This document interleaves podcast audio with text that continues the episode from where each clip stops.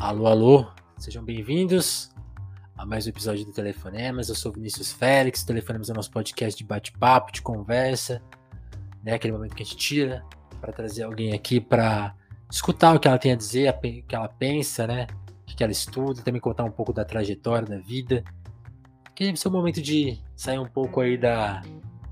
Estando na internet, sair um pouco da internet, né? Da loucura que a internet é dos algoritmos e tudo mais, trazer um papo. E hoje um papo assim muito sério, porque o Thiago Lima, que está aqui comigo hoje, é um pesquisador, professor que estuda muito o tema da fome. E acho. Thiago, você pode se apresentar, lógico eu até que gostaria, mas já queria te lançar logo a primeira pergunta para a gente chegar no papo, assim, a milhão mesmo, que é. Terrivelmente, talvez seja a palavra do ano, né? A gente está agora em 17 de dezembro, aí o ano de 2021 acabando. E é um momento que saem muitas pesquisas, né? Tipo, ah, qual que é a palavra do ano? Qual que é a palavra do ano? E geralmente são palavras novas, né? E a palavra do ano no Brasil é uma palavra velha. Mas com essa questão posta, seja bem-vindo, Thiago, se apresenta aí. Eu tô certo em falar que é a palavra do ano? Oi, Vinícius, olá pessoal. É, olha, essa pergunta é realmente impactante porque é, pensar que a fome pode ser a palavra do ano ainda vivendo sob pandemia de Covid, né, é algo realmente impactante. Mas para nós que estamos aqui no Brasil, eu acho que é uma forte candidata. Né? Deveria ter sido mais vezes até a palavra do ano aqui, mas para todo mundo que tem o um mínimo de empatia, é, percebe que a fome tem se tornado algo gritante, inescapável, que a gente não pode ignorar mais, né? Então, realmente é um o que está acontecendo no nosso país é, é, de uma gravidade sem tamanho, né? Mais de 20 milhões de pessoas vivendo é, em, em insegurança alimentar grave. Isso de acordo com pesquisas domiciliares, né? Sem contar as pessoas que não moram em domicílios e não podem ser perguntadas, né? Então, tem um, além das pessoas famintas que aparecem nos números, existem as pessoas famintas que são invisíveis aos números, né? Eu não sabia desse detalhe, não. Uma casa. É. Então, ó, você tem a pesquisa de amostra domiciliar, né? Vai no domicílio. Então, se o cara não mora em domicílio, a pessoa não mora em domicílio, não é entrevistado. De fora. É, então, é um contingente de invisíveis aí é, que certamente agrava, agravarão em muito esse número de fomes se a gente puder encontrar alguma maneira estatística de incluí-los também, né? Saquei. Mas é isso. Antes de a gente entrar mais nesse assunto, até porque você já falou um negócio aí que me interessou, que você falou, talvez deveria ser a palavra outros anos, né? Então eu imagino que a gente está esquecendo de alguma coisa aí no caminho. Mas, Tiago, se apresenta assim, você é professor, né? Pesquisador, coordenador do Fome RI. Explica Isso essas três funções aí, como que é, como que é o seu dia? Tá certo. Eu sou professor da Universidade Federal da Paraíba, né? sou paulista paulistano, mas me mudei para cá, para Paraíba, em 2010. Cara, eu tinha 27, 28 anos. Um homem formado já. Estou aqui tem 10 anos. Né? Era a época, era a época das vacas gordas, né? Todo mundo uhum. tinha emprego, tinha curso para todo mundo, né? Todo mundo tinha bolsa de estudo. E eu vivi e cresci nessa época, sou muito grato por isso, né? Exatamente o contrário das condições que os, os nossos alunos possuem hoje, né? É, eu sou professor do Departamento de Relações Internacionais e sou também professor do programa de pós-graduação em Gestão Pública e Cooperação Internacional.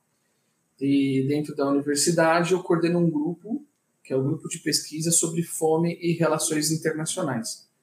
E o nosso objetivo é tentar entender o que que as relações internacionais têm a ver com a fome, no que que as relações certo. internacionais contribuem para a existência do problema da fome, como as RI, né, que é o encurtamento de relações internacionais, como que as RI podem contribuir para extinguir o problema da fome, né? O Brasil é um país que tem uma tradição histórica incrível de pensadores e pensadoras, intelectuais, políticos, ativistas, cientistas é, que combatem a fome, né? Desde o começo do século passado, né? Mas o ângulo internacional, assim, mais especificamente, tem ficado esquecido nos últimos anos.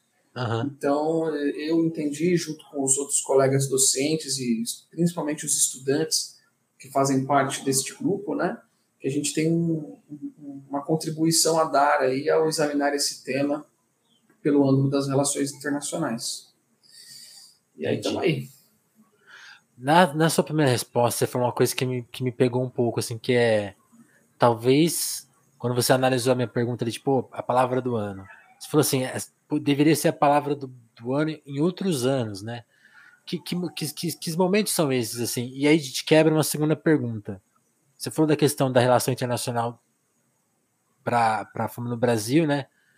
Imagino que também tem uma questão interna, né? Que não está no seu escopo, mas você deve, deve entender muito bem que, que, que, anos, que períodos são esses que, que, que, o Brasil já teve que, que essa seria a nossa palavra? Assim, que, em, que, em que anos também ela deixou de ser a nossa palavra?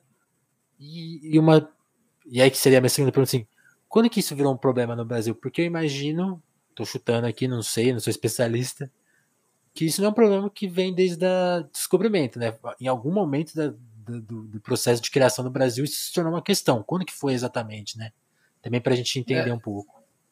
É, Vice, essa sua pergunta é muito sintomática, porque a fome ela, ela faz parte da nossa história desde os primórdios, e, no entanto, a gente vive sob um tal arranjo político e social que nos permite conviver com a fome é, como se ela fosse uma parte natural da paisagem, sabe? Certo. Então, a paisagem ela é acidentada, tem vulcão, tem é, tem canyon, tem deserto, é, algumas coisas são tristes, outras são bonitas, às vezes tem terremoto, às vezes tem tsunami, mas é a paisagem é essa, natural. E fome é um problema natura, natural, né? É essa isso, visão. E, exatamente, só que isso é uma falácia absoluta, né? É, principalmente a partir de, do século XX, toda a fome que existe é uma decisão política, porque já existem as condições técnicas de se produzir, armazenar e distribuir alimentos para todas as pessoas. Então, se a fome persiste, é porque existem pessoas tomando a decisão de impedir o uso de recursos técnicos, humanos, logísticos, para que esses alimentos cheguem a quem precise, né? Mas você falou uma coisa interessante, né? Você falou assim, outra coisa interessante, suas perguntas estão disparando muitos temas bons, assim, né? Ah, desde Vamos o descobrimento... de todos é, desde o descobrimento, esse é um problema nosso? Eu diria que não é desde o descobrimento, é desde a invasão. Né? Porque o Brasil ele era um território Bem lembrado, tá? habitado, né? É, muitas nações que aqui viviam chamavam essa terra que a gente habita hoje de Pindorama, né? Então, desde que Pindorama foi invadida pelos europeus, é, instalou-se um projeto sistemático de fome, né? E este projeto começa com a negação do acesso aos recursos naturais aos povos originários, nativos aqui deste território. Né? Então, quando os europeus chegam, eles começam uma campanha de escravização é, e extermínio dos povos indígenas. Tem, tem pesquisas que apontam que 90% da população indígena das Américas né, foi exterminada, que foi um gravíssimo genocídio inclusive com o uso de arma biológica, porque é, os invasores eles soltavam no meio das populações é, animais e pessoas com doenças que aqui não existiam, né? Portanto, os corpos indígenas não tinham as proteções para essas, essas doenças, tipo gripe, que nem a gente está vendo hoje, né? É, o pessoal morria de gripe tudo, mas também... Pandemias. Pandemias introduzidas né? como armas biológicas, né? e, e, destruição das florestas, né? Porque o litoral brasileiro era tudo floresta. Aí isso vai sendo derrubado para virar plantio e as pessoas que aqui habitavam, que eram os indígenas, que são os indígenas ainda hoje, continuam sendo expulsos, eles têm o seu acesso à natureza negado e eles é da onde eles tiravam os alimentos deles, né? Depois esses invasores, é, principalmente europeus, eles é, praticam o maior movimento de sequestro da história que se tem notícia, que é o sequestro de pessoas do continente africano que são trazidas para cá para o Brasil na forma de escravos. Então, o Luiz Felipe de Alencastro, um historiador importante, ele aponta que o Rio de Janeiro só não teve mais escravos do que Roma. Né? Caramba. É, é, pois é, em, outro, em, em, outros pesquisadores dizem que em Pernambuco, o entorno de Recife tinha quase o mesmo, a mesma quantidade de escravos e, e escravos é, fugidos ou libertos do que a população do próprio Recife. Tamanho era a quantidade de escravos que se traziam para cá. Né? E essas pessoas não eram trazidas para serem alimentadas, elas eram trazidas para serem tratadas como não humanos. Né? Então, Sim, também viviam num contexto de extrema privação, é, de fome. E no Brasil a escravidão era uma coisa que se tornou tão comum, tão banal, né? que você não precisava nem ser rico para ter um escravo. Então qualquer pessoa minimamente com recursos tinha um escravo, porque era abundante, né? Daí vem talvez essa nossa cultura de muitas pessoas terem, aqui no Nordeste chama de uma menina, né? Ah, tem uma menina que trabalha lá em casa. Você vai ver a menina, ela tem 50 anos, né? Mas era provavelmente uma pessoa muito pobre, né? E que aí as pessoas trazem para dentro de casa para fazer o serviço doméstico, como os escravos faziam há 150 anos atrás, 100 anos atrás. Você vê que nem é tanto tempo assim, né? Uhum. 150 anos atrás não é muito tempo. E essas pessoas, para se sujeitarem a esse tipo de trabalho, eram pessoas que viveriam ou viviam em condições de fome, a não ser que aceitassem trabalhar, viver nessas, nessas trágicas condições.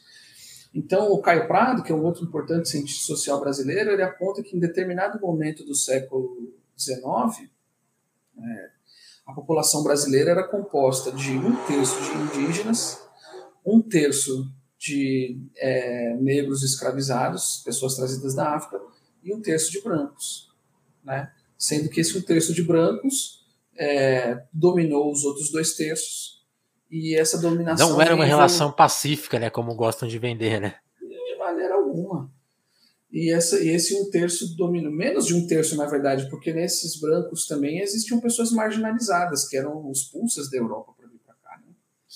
E aí, esse, dentro deste um terço aí, uma pequena parcela dominou o restante e continuou progredindo em progressão aritmética, é, progressão geométrica, a ponto de termos o Brasil hoje como um dos países mais desiguais do mundo. Né? Então, enquanto as pessoas hoje estão assaltando, famílias estão assaltando o caminhão do lixo para encontrar o que comer, naquela imagem que ficou muito famosa no Ceará, né? Sim. Ao mesmo tempo, você tem cinco carros de 500 mil reais passando do lado deles. E a gente convive com isso, né? É, quer dizer, essa é uma, a nossa história é uma história de marginalização e ela é uma história de fome, desde esses o começo dias, até hoje. Esses dias, se não me engano, não entendo nada de carro, posso estar errado, mas eu, vi, eu, acho, que eu vi umas duas Lamborghinis na rua e uma Ferrari. Eu fiquei pensando, quantos milhões tem aqui nessa brincadeira, né? E, e, e no sinal adiante, pessoas realmente pedindo por é moedas. É isso. Aqui no, aqui na, no meu bairro, é, as crianças. Não é no bairro que eu moro, tá? Só pra. É, não. Mas aqui no bairro que eu moro, né, que é um bairro de classe média de João Pessoa, é, quando tem mais de uma criança, uma, é, o farol fecha, né? Aí fica uma criança de, de quatro no chão, quente, né? Uhum. A outra criança sobe nas costas dela e fica jogando duas laranjas pro alto, com a esperança de pegar uma moeda antes do farol abrir. Aí na frente dela você tem cinco, seis carros de luxo parados observando e quando abre o farol a vida segue, né? Então, a, a, nossa, o nosso país nos brutalizou de tal maneira a ponto de, de nos tornarmos é, insensíveis a ponto de, não, de que isso não seja prioridade de nossas vidas, né? nos tornou insensível a, é, a desigualdade extrema. Então, a gente convive no meio da desigualdade extrema, a gente acha triste, mas é que nem aquele coqueiro que está ali, que nem o dia que choveu demais, né? É a paisagem, você não vai lutar contra a paisagem, né? Entendi. E aí você perguntou assim, ah, quando que não teve fome no Brasil? É, Talvez nunca, então. Nunca, com exceção de um período pequeno, no século XXI, é, em que as pesquisas apontam que menos de 5% da população brasileira passava fome. Foi quando o Brasil saiu do mapa da fome e da FAO. Né? Certo. Então, a fome começa a ser reduzida de 2005 até 2014. Em 2014, o Brasil sai do mapa da fome da FAO. E em 2015, a fome já começa a subir de novo. Tirando isso, é só tragédia mesmo. Para quem não lembra, 2005 ali, ao final do primeiro governo do, do Lula, né, que tinha uma, uma ação prática, né, de combate à fome, era um projeto de governo, né, e 2015 é aquele período de tensão política, né, que vai desembocar no, no golpe, né, e, e agora na eleição do Bolsonaro, né. Nada é coincidência, né, Tiago? Não, de maneira alguma. Porque a fome no nosso país, ela, ela é parte de um projeto político. A fome não é um acidente. Quando você faz as pessoas passarem fome, o sistema se beneficia de duas maneiras. Hum. A primeira Isso maneira que eu te perguntar, que as... quem está ganhando e como, né? Porque não me parece lucrativo. Mas, ah, mas é, é, né? Muito lucrativo, muitíssimo. Porque quando as pessoas passam fome é, no interior do país, nas áreas rurais, elas não têm para quem pedir ajuda, auxílio, porque o interior é despovoado. Né? Certo. Sem contar que a violência é muito menos controlada por causa da existência de polícia, de observadores, etc. Então, quando as pessoas começam a passar fome no interior, a única opção delas é migrar para as grandes cidades. Então, isso vai criando vazios demográficos que são mais fáceis de serem cercados, grilados, explorados e transformados em terra não é, sabia de latifúndio. Pois é. Então, a pessoa está passando fome, para não morrer de fome, ela tem que ir para algum lugar, buscar um emprego ou alguém que dê uma caridade para ela. E esses, esses lugares estão nas grandes cidades, que é onde tem é, os grupos assistenciais, religiosos, não religiosos, onde você tem políticas públicas mais fortes e os próprios parentes que foram na frente e se instalaram naquilo que, que vieram a ser as favelas, né? E aí vão buscar algum apoio lá. Então, essa é a primeira, primeira função da fome, função social da fome no Brasil, limpar terreno. Então, a gente está vendo a, boiada avançando para o Pantanal, para o Cerrado, para a Amazônia. É mais fácil quando tem fome, porque tem menos gente para resistir. Né? E a outra maneira de que a fome é funcional é porque fome baixa salário. Uma pessoa com fome trabalha por qualquer valor né? Como eu te falei, no caso das meninas, né? Tem muitas meninas de 50, 60 anos trabalhando em casa de família, sete dias por semana e não tem nem carteira registrada, né? Sem Quanto contar, mais o salário trabalha... mínimo, né? Quanto mais o salário mínimo. Então, setor de serviços, é, quebra galho, faz tudo, né? Aqui em João Pessoa é uma cidade extremamente desigual por isso, porque tem, você tem muita pobreza e as pessoas aceitam mesmo trabalhar por qualquer dinheirinho, porque senão vão morrer de fome. E quanto menores os salários e quanto maior a informalidade, maior a possibilidade dos empresários e empresárias extraírem lucro dos seus negócios. Né? Menos, menos do lucro que as suas empresas geram, eles precisam distribuir com seus funcionários e funcionárias. Uma fome é funcional. E, e, quando você traz essa questão, eu nunca tinha pensado nesse aspecto de influência geográfica, por exemplo. E aí, eu sei muito pouco da formação do Brasil, mas eu, eu fico pensando, toda a, a, era moderna, dos anos 60 para cá, toda a migração, por exemplo, do, do Nordeste para São Paulo, né, que é uma característica, essa migração em massa, né? Meus avós vieram para São Paulo nessa época, então tem, tem, tem resquícios disso, né? Tipo assim, é por causa da fome que, tipo assim, a cidade de São Paulo é do jeito que é hoje e o Nordeste tá, tá da maneira que tá, né? Exatamente. E aí você vê, a fome no Nordeste limpava terreno para expansão de latifúndio e, ao mesmo tempo, trazia mão de obra barata, trazia, pessoa de São Paulo, né? Levava mão de obra barata para São Paulo, para trabalhar na obra, para trabalhar em fábrica, né? Então, São Paulo lucrou muito com a fome no Nordeste, porque chegavam pessoas desesperadas para trabalhar e aceitando trabalhar por qualquer dinheirinho, né? E tem outra coisa também, quando quando eu vim aqui para o Nordeste, né, há 10 anos atrás, foi a primeira vez na história do Brasil que o fluxo migratório se reverteu. Mais gente foi do Sudeste para o Nordeste do que do Nordeste para o Sudeste. Por quê? Porque a fome estava diminuindo no país. Então, a pessoa do Nordeste não precisava ficar no Sudeste vivendo numa cultura que lhe é estranha, que muitas vezes é hostil, né? Ela podia voltar para casa dela, ficar perto da família dela, porque não tinha mais fome.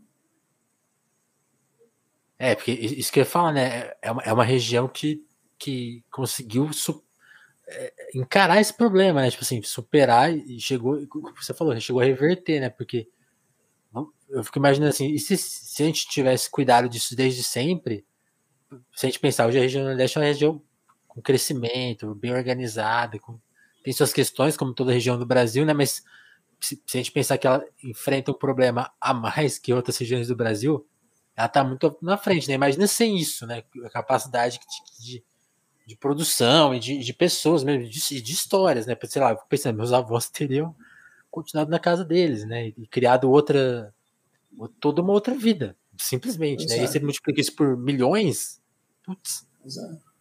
Não, aqui, Campina Grande aqui chegou a ser, ensaiar a ser um grande polo de tecelagem, né? Fortaleza e o Ceará teve uma grande indústria de tecelagem também. Mas é, a seca e, e a falta de políticas que permitissem os seres humanos conviverem em meio à seca, né? Que dá para isso, isso, acontecer, né? É, foi sistemática. Empobreceu o Nordeste para enriquecer o Sudeste. É. Uma, uma, uma, vez eu vi, eu vi, eu tava pesquisando a história do, do Zé Genuíno, né? Que, foi, que é do PT há muito tempo, né? Foi concorreu ao governador. E o Zé passou por uma grande. Quando morava no Ceará, se não me engano, passou por uma grande crise de, de fome ali, acho que era anos 40, não, não, vou lembrar agora se já era anos 40, 60, acho que era 40, 50, assim. E aí ele me contou, né, também que a, a única política que tinha era muito parecida com o auxílio emergencial de hoje. Você ganhava um ticket e boa sorte, assim, era o que o Estado oferecia. É, era, era isso mesmo? Tinha quais eram as, as, mitigações que o Estado fazia naquela época comparada a hoje, assim? Me parecem muito parecidas, né? Muito da mão para a boca, assim. É, muito precário. Às vezes tinha uma política de pão e leite, né? É, mas ficava uma, uma relação muito paternalista, assim, de dívida pessoal, familiar, daqueles que ficaram conhecidos como retirantes, né, dos sertanejos, para com os seus padrinhos aí, entre aspas, as pessoas que às vezes eram primo, que estava melhor na cidade, dava algum apoio e tal, mas nunca teve política assim sistemática. Muitos brasileiros não sabem, Vinícius, inclusive ah. no Brasil teve campo de concentração, cara. Você sabia dessa história? Então, eu, eu, eu vi você comentando isso. Explica isso aí. O que, que, foi isso aí? É, um negócio terrível. Que época, assim? Então, ele começou em 1877, até onde eu pude pesquisar. Né? Você antes teve do nazismo. Um... Antes do nazismo. É, porque o campo de, de, de, concentração ele é uma tecnologia social que vários países aplicaram. Né? Os Estados Unidos aplicou para conter os inimigos japoneses né? na Segunda Guerra, o Brasil também, no Sudeste. Como, como que era o mas aqui, mas aqui os é, então aqui os, os alemães eles usaram isso para exterminar pessoas, né? É diferente. E no Brasil não foi uma política assertiva de extermínio, como é, foi a nazista, mas eu considero que foi sim uma política de brutalidade e de. É, porque é uma forma de encarceramento, né? Pessoa... Tá, porque o que acontecia? Aconteceu assim, em 1877 você teve uma grave crise no sertão, e aí as pessoas, uma grave crise de seca, as pessoas uhum. tiveram que caminhar até Fortaleza, né? Então, quando as que sobreviveram, que não morreram pela estrada, chegaram em Fortaleza, assim, centenas, né, é, dezenas de milhares de pessoas. Fortaleza tinha 20 mil habitantes, acabou ficando com 100 mil habitantes, para você ter uma ideia. Oh, louco. Aí as pessoas ficavam pelas ruas, mendigando, tudo, e o governo resolveu é, agrupar todas elas do que se chamava de abarracamento. É tipo um acampamento improvisado. Só que quando você junta um monte de pessoa extremamente faminta, aglomerada numa condição de baixa é, higiene, assim, sem condições sanitárias, isso vira uma, uma manjedora de epidemia, né? E aí uhum. começou a surgir sarampo, cólera, diarreia, varíola, e um monte de gente morreu. Essas pessoas estavam aglomeradas nesses, nesses acaparamentos. Tanto é que teve um dia em Fortaleza que é conhecida como a Noite dos Mil Mortos. Mil pessoas morreram num dia em Fortaleza. Né? Caramba. E você vê a gente chorando no Brasil porque mil pessoas morreram num dia de Covid. Né? E, enfim, essa crise aí durou três anos, a seca. Aí, morreram... aí chegou na marca de 4 mil, né, inclusive. É, chegou a 4 mil. A, gente já, a gente já tá esquecendo isso, né? Mas... É, e o Brasil tem 200 milhões de habitantes. Naquela época, o Nordeste devia ter 10 milhões de habitantes. Então você imagina Nossa. o que, que era isso, né? Ou menos até, sei lá. É, enfim, nessa crise morreram 500 mil brasileiros, cara, de fome e do processo migratório. Ninguém sabe disso, quase ninguém. Eu vim descobrir há pouco tempo. E depois, em 1898. Assim, não, só, só, só, traduzindo um pouco, Thiago, assim, sei, você, como pesquisador, professor, pode me, me falar se eu estou sendo anacrônico, assim, mas quer dizer que há mais ou menos 100 anos, né? Mais ou menos aí, um pouco mais, né? É, o, Brasil, Brasil teve, teve uma crise comparável em vítimas, né? À da pandemia. É, sim, comparável em termos absolutos, mas em termos proporcionais, muitíssimo pior. Muitíssimo pior. Porque é. a população brasileira devia ter 30 milhões de habitantes. E se morrem 500 mil pessoas em três anos, poxa, a gente tem 200 milhões agora e morreram 650 mil. Né? 620, mais ou menos, perdi a conta. Foi muito pior. Muito e, pior, e naquela época, que, como, como que a gente entende a responsabilidade dessa crise naquela época? O que, que aconteceu? Assim? Qual que foi a quem é o culpado? Então, putz, aí o culpado primeiro é o processo de formação social brasileiro, né? Exato. Porque, porque essas pessoas que estavam morando no sertão, elas não moravam no sertão. Quem morava no sertão eram os índios fugidos, os negros fugidos e os brancos que eram marginalizados. Então essa miscigenação de pessoas forma o sertanejo, que tem que viver no sertão não porque eles viviam lá há muito tempo, mas porque foram expulsos do, do, do litoral, uhum. das outras regiões, e vão acabar morar nessas regiões mais duras. Né? E, e, depois eles vão sendo marginalizados. Era uma época de muito liberalismo econômico, então não tinha política social, né? É, mendicância era considerada crime, tinha lei contra a mendicância, você não podia mendigar. A ideia de welfare state era estava distante não. ainda, né? Estava começando, assim, lá no final do, do 19 que começa a ter é, é, aposentadoria surge no México, depois na Prússia. Estava começando essas coisas ainda. E aí, Vinícius, em, em 1898, tem outra crise de fome no Nordeste, seca, que morre mais aproximadamente um milhão de brasileiros. Que ano? Um milhão, cara. Entre 1898 1800. e 1900. Caralho. Entendeu? Só que nessa eu não consegui encontrar registro de aglomeração de pessoas, assim como uma tecnologia social, porque eles perceberam que aglomerar pessoas gerava epidemia. Né? Então eles não aglomeravam, deixavam, mas morreu um milhão. E aí depois tem até aquele livro, O 15, da Raquel de Queiroz, não sei se você uhum. conhece, que em 1915 teve uma outra grande crise de seca no Nordeste, aí o governo criou efetivamente um campo de concentração com esse nome que era para conter as pessoas, né? As pessoas iam para lá com promessa de emprego, mas chegavam lá não tinha emprego, aí ficavam no campo de concentração, recebia chamava um litro de farinha para comer por dia, né? É um punhado de farinha e um copo de café. Aí foi a maior, maior mortandade dentro do campo de concentração, porque a pessoa aglomerada e faminta gera epidemia, né? Não tinha banheiro, nada disso. Um desastre. E aí, para piorar, em 1932 você teve outra gravíssima seca no Ceará, e aí o governo, sabendo do que o potencial do campo de concentração, criou sete campos de concentração no Ceará. É, mais de 100 mil brasileiros foram cativos nesses campos. Tem até um filme que está recentemente disponível no Now e na, no YouTube também, chama Currais, que conta essa história. Então foi assim que o governo, na, é, no Império, né, 1837, na República, 1915, e na ditadura, 1932, tratou as pessoas mais famintas do Brasil, né? aglomerando elas e deixando elas para morrer. 32 já é Estado Novo, né? Já é Estado Novo. Aqui nossa aulinha de Brasil aqui. É pra você ver, né? O Brasil e suas ditaduras. Realmente, caramba. Muito é. recente. E, e Tiago, agora pensando na nossa situação atual que a gente tem números também muito assustadores. E a, gente, a gente não tá trabalhando com campo de concentração, né? Mas qual, qual que é a tecnologia hoje que você acha. Que você, você falou isso, isso está muito. É, é, isso, isso, isso que é uma coisa que é até difícil de perguntar, porque eu não sei elaborar muito bem. Eu tava conversando com um amigo meu, né, meu primo, que ouvinte do telefone, mas a gente tava conversando ele caramba, existe uma dificuldade das pessoas acreditarem que isso é um problema real, né? Porque como você falou, tá muito fora da nossa vida, né? E, e hoje a nossa vida tem um estilo de sociabilidade que é o que você falou, é a cena que você descreveu. Você, você vê uma pessoa com fome e segue a vida, vai embora. O carro, o carro acelera e aquela cena passou. Aí o que acontece? Hoje a gente não tem essas tecnologias que o governo usou no passado. E aí você, aí você pode, a gente pode pensar, pô, então tá melhor.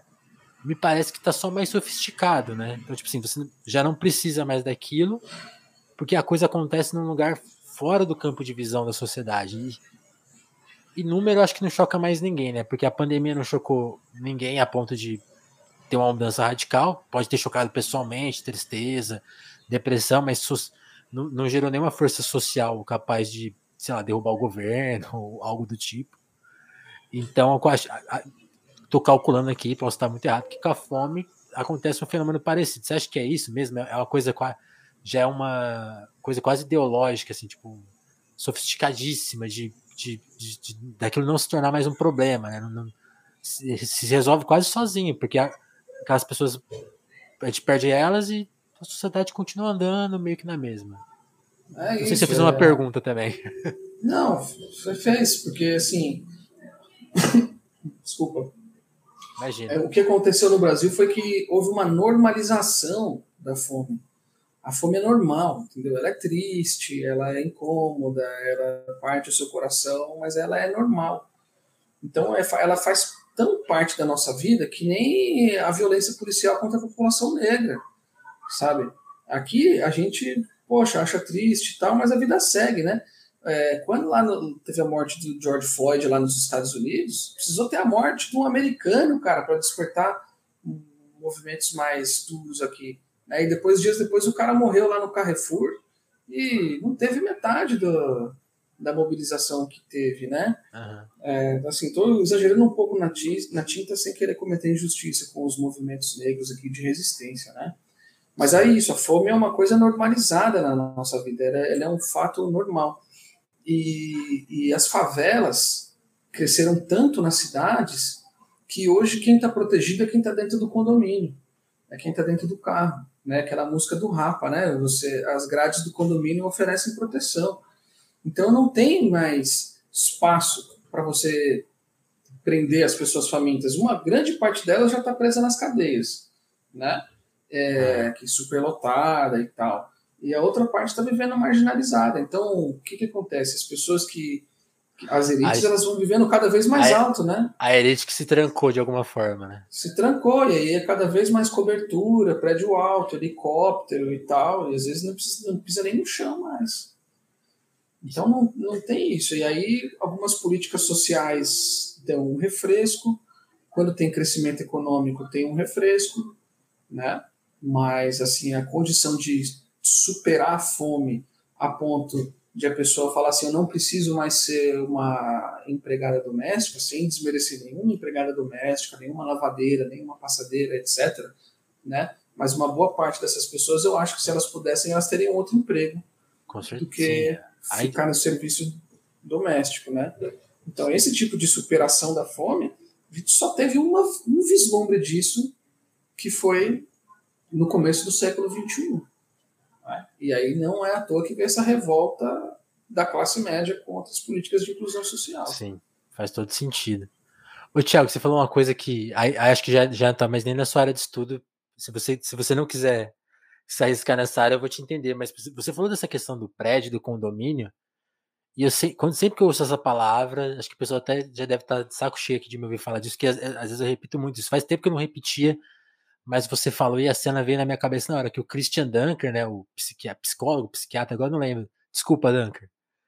Mas o Dunker uma vez estava fazendo uma entrevista para a cidade de São Paulo e conversando sobre fascismo, né? Porque a psicologia, né, o trabalho do Freud vai coincidir muito com, né, o Freud acho que morre um pouco antes do fascismo se estabelecer na Europa, né? Então, então tem toda uma questão ali que, que, que comove, né, as pessoas. Você está tá me ouvindo, Thiago? Acho que o Thiago travou. Thiago voltando. Voltou.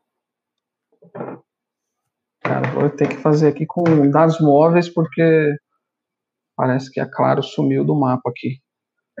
Pô, agora vamos continuar aqui? Não, tá, tá show. O seu som agora tá até bombado, tá? Chegou. Celular, Chegou. né? Vai melhor. O notebook tá cansado já. Pô, vou lembrar que a pergunta que eu ia fazer que era da questão dos tá prédios. Né? Christian Dunker. Isso, ele levanta muito essa questão, que uma, tem essa entrevista dele com o Bruno Tortura, eles estão andando por São Paulo, e aí falando de fascismo tal, pô, como que isso está se dando na modernidade. E aí o Dunker lança uma que até hoje me pega, que é assim, ele fala assim, o fascismo, a gente, tem, a gente sabe a mecânica do combate, né? É, é, é a técnica clássica, já foi usada. Aí ele, ele aponta para um prédio, para um condomínio e fala: Isso aqui que eu já não sei como resolve. Isso que você falou para mim é muito foda, porque é isso, né? Não são. Não, as pessoas se prendem né, num, num lugar de luxo que tem muito conforto, né? não é um campo de concentração, né? Mas passa justamente essa visão que ah, a, vi, a vida acontece ali, né? Você tem tudo, né? Tem recursos, internet, entretenimento, e, e, e, o mundo acontece lá fora, né? Tipo assim, e, cada vez, e essa coisa que você falou da altura também é muito forte, né? Porque cada vez mais longe da rua, então os problemas não uhum. chegam mais, né, nas pessoas. Uhum. Então isso ajuda muito a explicar aquela pergunta que eu te fiz, assim, por que, a gente não percebe mais o problema? Talvez muito por conta disso, né? As cidades estão moldadas para a gente não ver o problema mesmo, então. É, pode ser, não sei. É, não sei. Eu tenho shopping que não tem mais entrada de pedestre, né? Verdade. O pessoal só pode entrar de carro, né? Verdade. É, pode ser isso também. Mas eu continuo achando que as pessoas que têm condição de viver num lugar para não ver a pobreza são pessoas que são têm uma condição aquisitiva que é a condição de uma minoria muito pequena, sabe? Uhum. Eu acho que até mesmo as pessoas pobres e famintas normalizaram elas mesmas a fome. A fome se tornou uma condição comum, assim, que não, é extraordinário. Então você Saquei. não precisa ter uma reação extraordinária. Né? ela é presente em nossas vidas. Né? Ela é presente em nossas vidas. Até é, e isso acontece em diversos países também, mas no Brasil isso é fundamental. Tanto, por exemplo, teve um momento que as pessoas precisavam falar assim, ó, não para de xingar os gays, que isso é, é horrível. Né? Teve uma hora que as pessoas tiveram, tiveram que falar, para de fazer piada de negro, que isso não tem graça. E é porque antes era normalizado, apesar de triste, né? Então acho que a gente precisa desnormalizar a fome. A fome não é, a fome no Brasil ela não acontece quando as coisas dão errado, né? Quando chove pouco, quando tem alguma crise econômica. A fome é um negócio presente permanentemente. Um, um brevíssimo intervalo e algumas outras exceções. Né? Certo. Esse é o problema. Não, entendido. A, a, gente tem que encerrar o papo, porque tá com, já, a gente já está estourando um pouco o seu tempo. Então, Thiago, duas questões para a gente encerrar. O que, você acha que. Eu, vou fazer na ordem inversa. Como esse problema se resolve, né? Quais são as técnicas que a gente poderia buscar né, para que isso se, se resolva, né? Formas de, de lutar mesmo. Eu, eu acho que eu imagino que não sejam soluções individuais, né? E, e aí uma, uma outra questão que seria tipo esse é um problema do, do agora, né? Como que a gente mitiga ele também no agora, assim, enquanto soluções mais é, a longo prazo, né? Que acho que, tem, que estarão na, na, nessa primeira pergunta que eu fiz, não se uhum. dão, assim. Como é, é, é, a caridade, tá. a caridade é uma opção. Existem soluções diferentes que as pessoas não estão vendo. Queria, queria saber um pouco desse, desse ponto de vista. Certo. Então, a, o problema da fome no Brasil é tão grande que é impossível de resolver ele por ação individual das coletividades, né, da sua igreja, do seu grêmio, da sua associação, do sindicato, não tem como. É um problema muito grande, né? Mas como indivíduo, como família, como grupo, você pode fazer algumas coisas. Primeiro, comprar sempre que você for comprar, comprar do pequeno comércio. Evitar o máximo possível o supermercado toda vez que você vai comprar uma comida no supermercado, você está estrangulando um pequeno produtor, de verdade. Então, toda, se você puder comprar toda a sua alimentação em feiras, é, no comércio pequeno, especialmente quando a feirante for uma mulher, melhor, né? é, porque o dinheiro circula mais e tem menos atravessadores, então ela vai ficar com uma parte maior desse dinheiro que você está é, pagando. Né? Então, essa, essa, essa, isso é fundamental. A segunda coisa que você pode fazer é, quando for doar alimentos, não doar simplesmente a cesta básica, porque a cesta básica ela é composta basicamente de macronutrientes, né? E esses macronutrientes são muito insuficientes para uma vida saudável.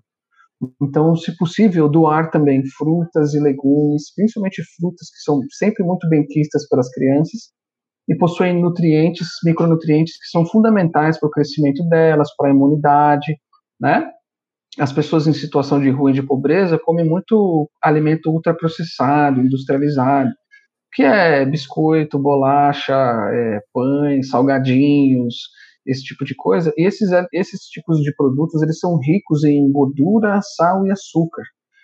É, isso vai acarretar em crises renais de diabetes, hipertensão no futuro. E como eles já são pobres hoje, dificilmente eles vão ter as condições para enfrentar essas doenças no futuro. Sem contar que essas são doenças com potenciais de se tornarem doenças intergeracionais, né? Se seu pai teve diabetes, sua mãe teve doença cardíaca, você tem mais chance de ter também. Certo. Então, essa geração que está sofrendo hoje vai transportar esses sofrimentos para gerações futuras por meio dos genes, né? E por meio da condição de subalimentação. Caramba. Então, é isso, né? É, agora, e se você, quando é que a gente vê aquele montão de caminhão do ano cesta básica, o pessoal vai agradecer, vai achar bom, mas uma boa parte deles vai pegar aquilo e vai vender no mercadinho para comprar o que eles precisam realmente, sabe? Um absorvente, é, um barbeador e tal, sabe? Então, é, esse distanciamento, que até na área da doação com as pessoas, né, é, acaba gerando uma desconexão com o problema. Agora, o fundamental mesmo é a política. A gente precisa ter políticos, prefeitos, governadores, deputados, vereadores, presidentes dispostos a aplicar um leque de políticas de combate permanente à fome, porque a fome é um negócio muito complexo, sabe? Tem a ver com falta d'água, tem. Tem a ver com quebra de safra, tem. Tem a ver com desemprego, principalmente. Tem a ver com inflação de alimentos. Tem a ver com falta de estoque público. A China é uma potência em ascensão. Ela tem uma política de estoques estratégicos de alimentos. No Brasil, desde o governo Temer, ele vem vendendo os estoques públicos de alimentos e desarticulando essas estruturas. Para manipular de modo o preço, deixar, né? Para deixar, para manipular o preço, não, para que, para não manipular o preço e ah, deixar as pessoas é mais é vulneráveis à flutuação. Porque se você tem um estoque, você consegue manipular o preço em uma entendi, medida. Entendi. Né? É, então é isso. O combate à fome é um, ele exige um, uma, um conjunto enorme de políticas para que ele se torne permanente. Uma das mais fundamentais, sem sombra de dúvida, é a reforma agrária com redistribuição de terra. Então, muitas pessoas que moram nas favelas, se pudessem viver de um roçado, simplesmente para subsistência, fariam essa opção. Deixariam de sair de uma, deixariam de viver numa comunidade marcada por disputa de tráfego, tráfico, e aceitariam viver numa zona rural, cuidando do seu roçado, numa casinha simples, sabe?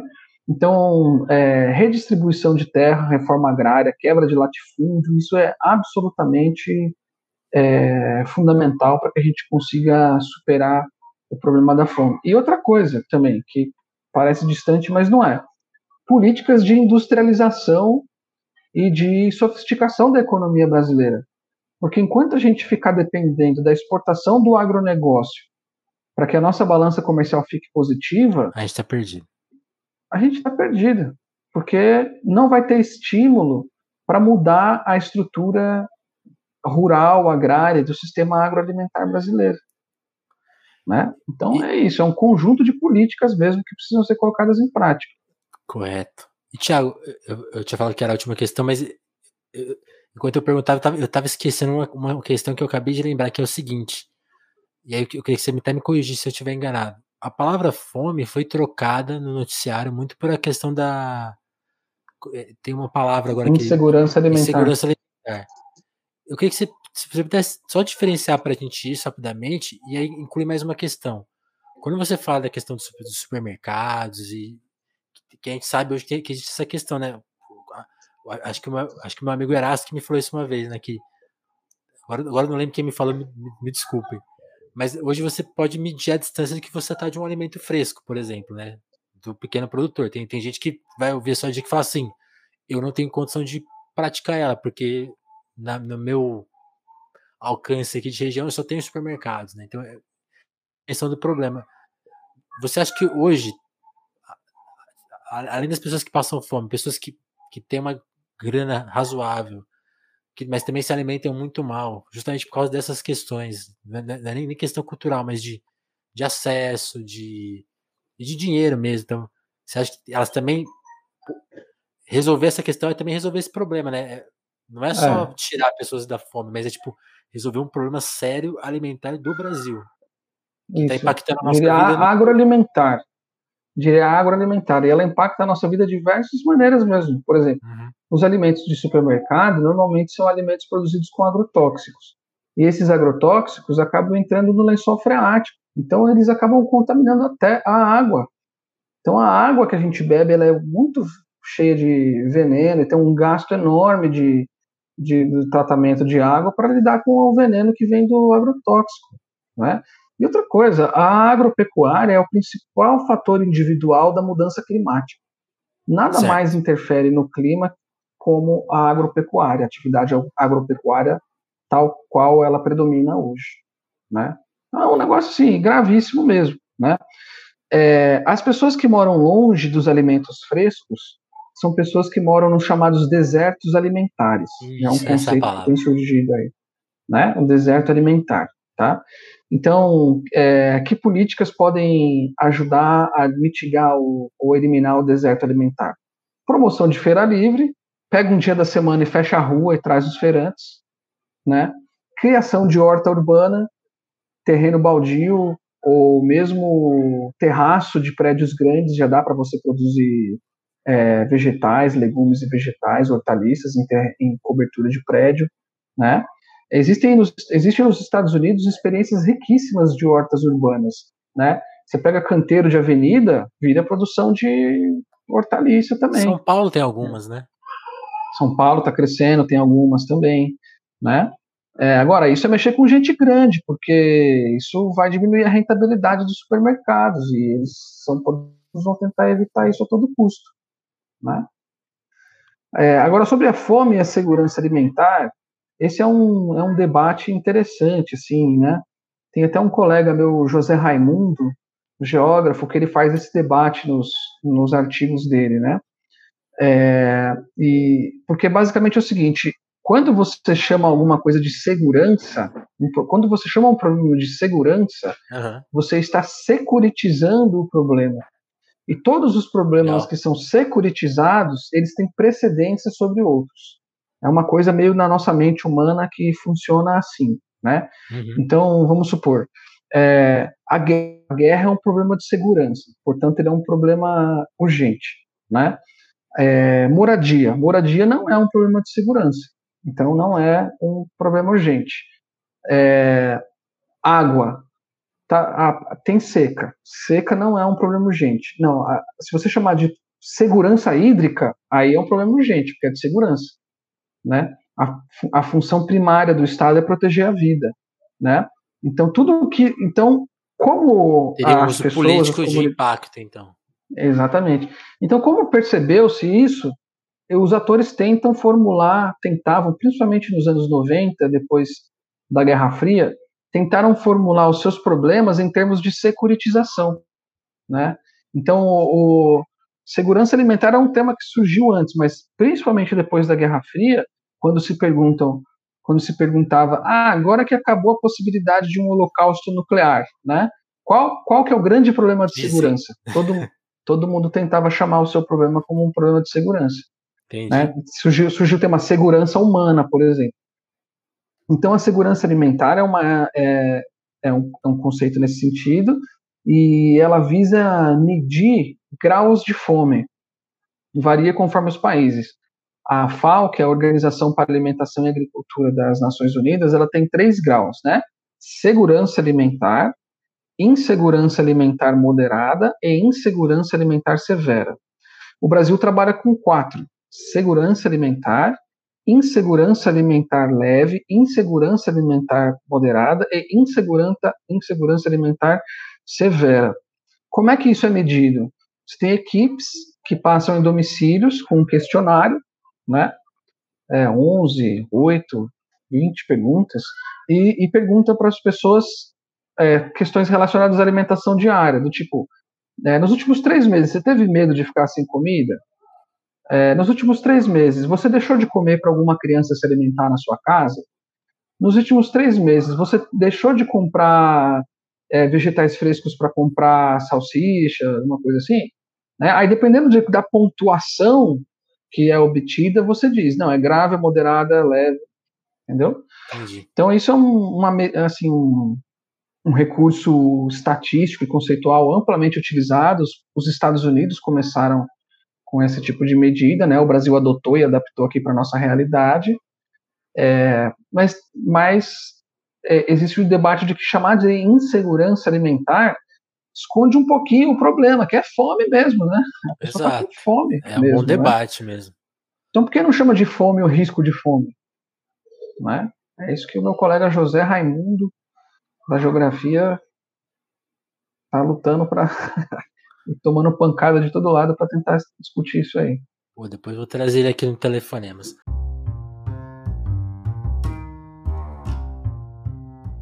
Tiago, ra rapidinho antes da gente encerrar, eu queria agradecer as pessoas que estão no nosso Apoia-se, que é uma forma de, de ajudar o Telefonemas a se manter no ar. Telefonemas é uma produção independente, né? Tem podcast, tem YouTube, tem Twitch. E todas essas coisas ficam no ar com a ajuda dos ouvintes. Se você tá sem grana, tá difícil, pode, lógico, só compartilhar, a gente agradece muito. Mas quem pode chegar com uma graninha, também a gente agradece muito. E agradece pelo nome aqui. Então, quem chega no Apoia-se, tem seu nome lido aqui. Queria agradecer a Adriana Félix, André Camussa, Dagmar Pinheiro, Dalva Brantes, Douglas Vieira, Maria Santos, Jéssica da Mata, Lívia Rossati, Romanelli, Sabrina Fernandes, Gabriel Nunes, Matheus Botelho, Tatiane Araújo, Pedro Duarte, Eric Marlon, Diogo Burilo, Kleber Monte, Davidson Mati, Juan Borborema, Mara Juliana, Vitor Breda, Lucas Monteiro, Augusto Batista, Matheus Fonseca, Ana Martins, Thiago Benique, Marcelo Pereira, Guilherme Rui, Caio Teixeira, Vinícius Ramos, Lucas Gomes, Alan Neves e meu amigo Paulo Galo também, que eu preciso te incluir aqui na lista, Paulinho. Muito obrigado, turma. E se você não quiser fazer aquela assinatura do apoia que é um pouco chata, eu sei. Tem que cadastrar, aí vai lá, dá todo um trabalho, tem que pôr o cartão, aí você tem que pegar o cartão na sua carteira. Se você não tiver banco digital, né? Você, eu, sou, eu sou dessa turma. E aí é chato. Você quer, você quer mandar um pix que é mais rápido e tipo, ah, eu gostei da conversa do Thiago, vou pagar por essa conversa. Nem conheço telefonemas, nem vou escutar as outras. Pode pagar só por essa conversa, a gente aceita Pix, ó, tem o QR Code, tem link na descrição, também é outra forma de você financiar a gente. Cada plataforma tem o seu jeitinho de você ajudar a gente. No YouTube você dá like, comenta, também dá para mandar dinheirinho aí pelo YouTube, tem uns caminhos aí que eu nem sei como funciona direito. Se você está vendo a live na Twitch, também tem como mandar o Prime, né, a assinatura, é outra forma também. E, nas, na, e, pode, as plataformas de podcast ainda, ainda não pagam nenhum real. Mas você pode avaliar a gente nelas e também compartilhar e seguir a gente nelas, que também já é de grande ajuda. Thiago, muito bom te receber aqui, cara. É, muito obrigado, foi muito esclarecedor e importante essa conversa. E vamos depois marcar uma conversa para te conhecer melhor, né? A gente ficou falando só de, de do assunto que é, é, primordial, né? Tá na frente, lógico, mas depois a gente vai. A gente marca uma para falar mais do Thiago, né? Ah, não, o assunto com certeza é mais importante, mais meritório do que do que as coisas que eu fiz, né? Mas eu, pô, Vinícius, eu agradeço demais o espaço, né? A gente tem que falar disso muito mesmo para desnormalizar a fome, né? A fome é uma atrocidade, ela é uma condição artificial, ela não é uma condição natural, a gente precisa como sociedade despertar para isso, né?